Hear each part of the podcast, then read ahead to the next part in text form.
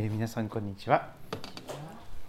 えー、今日も、えー、聖書の御言葉にまず耳を傾けていきたいと思います、え新約聖書の使徒の働き13章に入ります。使徒の働き13章1節から12節。聞くドラマ聖書で耳を傾けていきましょう。第13章。さてアンティオキアにはそこにある教会にバルナバニゲルと呼ばれるシメオンクレネ人ルキオ領主ヘロデの地兄弟マナエンサウロなどの預言者や教師がいた。彼らが主を礼拝し断食していると精霊がさあ私のためにバルナバとサウロを性別して私が召した働きに就かせなさい。と言われたそこで彼らは断食して祈り2人の上に手を置いてから送り出した。2人は精霊によって送り出されセレウキアに下りそこからキプロスに向けて船出しサラミスに着くとユダヤ人の諸街道で神の言葉を述べ伝えた。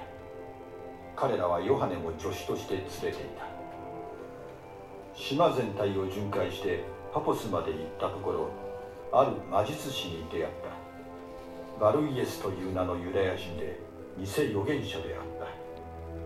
この男は地方総督セレギウス・パウルスのもとにいた。この総督は賢明な人でバルナバとサウロを招いて神の言葉を聞きたいと願った。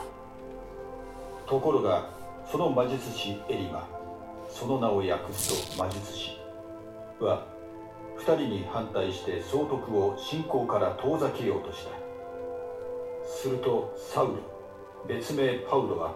精霊に満たされ彼を睨みつけてこう言った。あああらゆる偽りとあらゆる悪事に満ちた者悪魔の子すべての正義の敵お前は主のまっすぐな道を曲げることをやめないのか？見よ。主の御手が今お前の上にある。お前は盲目になって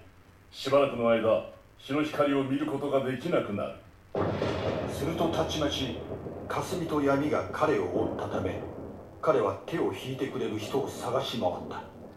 総督はこの出来事を見て主の教えに驚嘆し信仰に入った。はい、えーお祈りをしていきましょう。天のお父様、12月に入っておりますが、寒さが厳しくなってきております。私たちの心と体を守ってください。コロナの感染者がまだ増えております。また、亡くなる方も増えておりますが、主をどうぞあなたが守ってくださり、暖かい春へと一緒に迎えていくことができますように、この年末年始の時、また次の春に向けての歩みを導いてくださることをよろしくお願いいたします。主をお語りください。しもべは聞いております。愛する主、イエス・キリストのお名前によってお祈りいたします。アメン。使徒の働き28回目になりますが、宣教旅行、え宣教旅行丸1、キプロス島の魔術師、そんな題をつけました。えー、今日は資料に地図を載せておりますけれども、えー、あのスマホの中にも新海訳2017の聖書が入るようになっております。えー、それは類もついていて、また縦に縦書きにもなり、横書きにもなり、また検索もできるという中で、さらに地図などもカラーでついております。スマホはちょっと見にくいかもしれませんが、拡大して見ていくと、一つ一つの地図がこのスマホの中に入っております。で皆さんの聖書、新科学2017ですと地図13になりますが、それぞれの聖書であのパウロが、えー、伝道旅行をしたところの地図ですね、地中海の全体が出てくる地図がありますでしょうか。えー、宣教旅行の出発点はアンテオキア、アンテオケという場所です。シリアのちょっと北の方になります。パウロの生まれ故郷タルソに近いところです。地中海の一番東の端の、そして北北の方ですね。アンテオキアという町が、えー、ありますそこからこの宣教師を派遣していくそういうことが起こってまいりますアンテオキアにある教会は宣教師を派遣する教会とされていくのですそしてワクワクする冒険に満ちた世界宣教の歴史が始まっていきます。そのことを今日見ていきたいと思いますが今日はこの船旅をして地中海のところに浮かびますキプロス島というところですね。そこに渡ってそのキプロス島の中で起こったことが記されていきます。もう一度今日のところを見ていきたいと思いますがまず事の起こりは1節から3節のところに記されておりました。さてアンティオキアにはそこにある教会にバルナバニゲルと呼ばれるシメオンクレネ人ルキオ領主ヘロデの地兄弟マナエンサウロなどの預言者や教師がいた、主によって少しずつ導かれた方々がそこのその教会に集められておりました。2節彼らが主を礼拝し断食しているとと記されていきます。生活習慣として礼拝を捧げていくことまた主の前に祈りを捧げていくことまた御言葉に耳を傾け続けることそのような日常の生活が続けられておりましたがその延長線上で神様は時に語りかけてくださいます。彼らが主を礼拝し断食していると精霊がさあ私のためにバルナバとサウロを性別して私が召した働きに就かせなさいとその御声が聞こえてきました。精霊がと記されています。三位一体の神様の、えー、神ご自身の聖なる霊であります。バルナバとサウロを取り分けてそして神様の働きに就かせるようにという導きでしたそこで彼らはさらに断食して祈り2人の上に手を置いてから送り出していくことになりますアンテオキアから最初の宣教師が、えー、派遣されていくことになっていきます。そのことの起こりは聖霊聖霊なる神様の、えー、その導きでありました。章の部分を見ていきましょう。2人は霊によって聖霊、聖なる神様の霊によって送り出されて、セレウキアに下ります。地中海沿岸の港町です。でそこから船に乗りまして、キプロス島に向けて船出していくわけです。そしてサラミスという、えー、アンティオキアからの近いところの港に、えー、着くと、えー、そこで上陸しましてユダヤ人の諸街道で神の言葉を述べ伝えていきますもう一人の人物が一緒についていたようです。彼らはヨハネも助手として連れていた。あのマルコ・ヨハネと言われる人物であります。マルコ・ヨハネもお手伝いとして、えー、連れて一緒にそこに同行しておりました。6節島全体を巡回してパポスまで行ったところ。パポスにはこの反対側の港町になりますけれどもそちらまで島をぐるっと、え回っていくと一人の人物がいました。ある魔術師と記されています。バルイエスという名のユダヤ人。しかも偽預言者でありました。魔術師ですから何か不思議なことをしてですね驚かして人々を、えー、惑わしていた人物であります。7節この男は地方総督セリギウス・パウルスのもとにいました。ローマの地方総督がそこにいたわけですがそのそばで、えー、いたようです。この総督は賢明な人でぜひバルナバさんとサウロさんから神の言葉を聞きたいと願ったわけです。ところが8節。その魔術師が邪魔をしていくわけです。霊的な戦いとよく言われますけれども福音宣教をしておきます。始めていきますとそのことを邪魔する、えー、悪しき者が、えー、動き始めます。その魔術師エリマエルマが、えー、2人に反対して総督を信仰から遠ざけようと邪魔をしてくる。間に入って御言葉を聞かせないようにとえ福音が語られないようにと邪魔をしてくる。遠ざけようとすることが起こってまいります。そして天の部分。そうしますとサウロパウロは精霊に満たされて彼を睨みつけて、えこんな言葉を語っていきます10節の言葉ですあああらゆる偽りとあらゆる悪事に満ちたもの悪魔の子すべての正義の敵お前は主のまっすぐな道を曲げることをやめないのか主の道はまっすぐですけれども、それをねじ曲げようとする、えー、悪しき存在となっておりました。見よ、主の御手が今、お前の上にある。お前は盲目になってしばらくの間、日の光を見ることができなくなる。そうしますと、超自然的な形で主の裁きが行われていきます。すると、たちまち、霞と闇がこの魔術師を覆っていくのです。不思議な形ですが、でもそのその人の周りだけですね霞と闇が覆ってしまって彼は目が見えないような状態になりまして手を引いてくれる人が必要となります彼は手を引いてくれる人を探し回ったロス島の魔術師は見事にギャフンと言わされてですね そして、え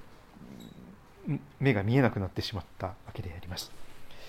そしてその一部始終を見ていたこの総督は本当に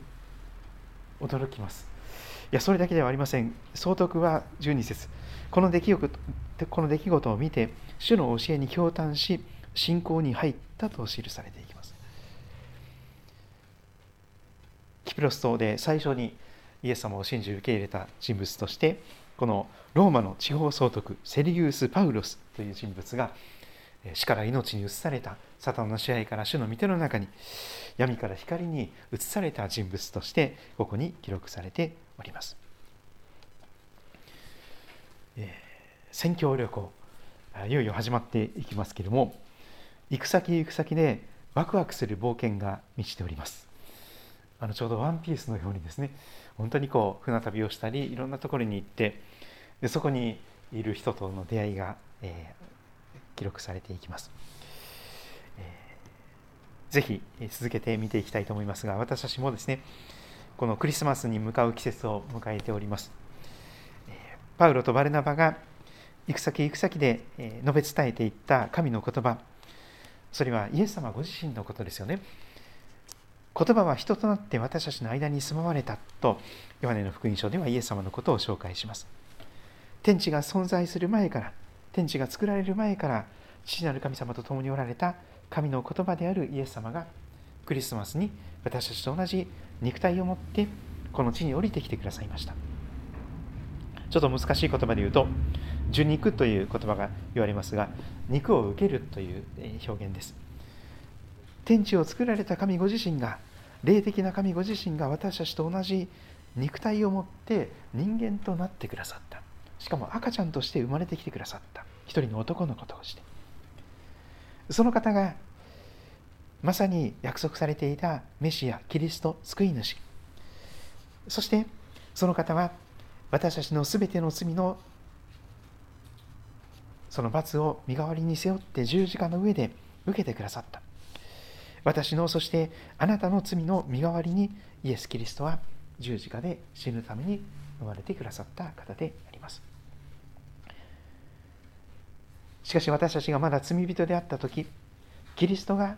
そんな私たちのために死んでくださったことによって神様はご自身に対すご自身の愛をはっきりと明らかにしてくださっております十字架はあなたに対する神様の愛の印ですそしてこの神の言葉の中にはその続きがあります。神の言葉であるイエス様は十字架で死なれました。そしてお墓に埋葬されました。それは金曜日の日没の時でありました。もう安息日次の土曜日が始まっていく。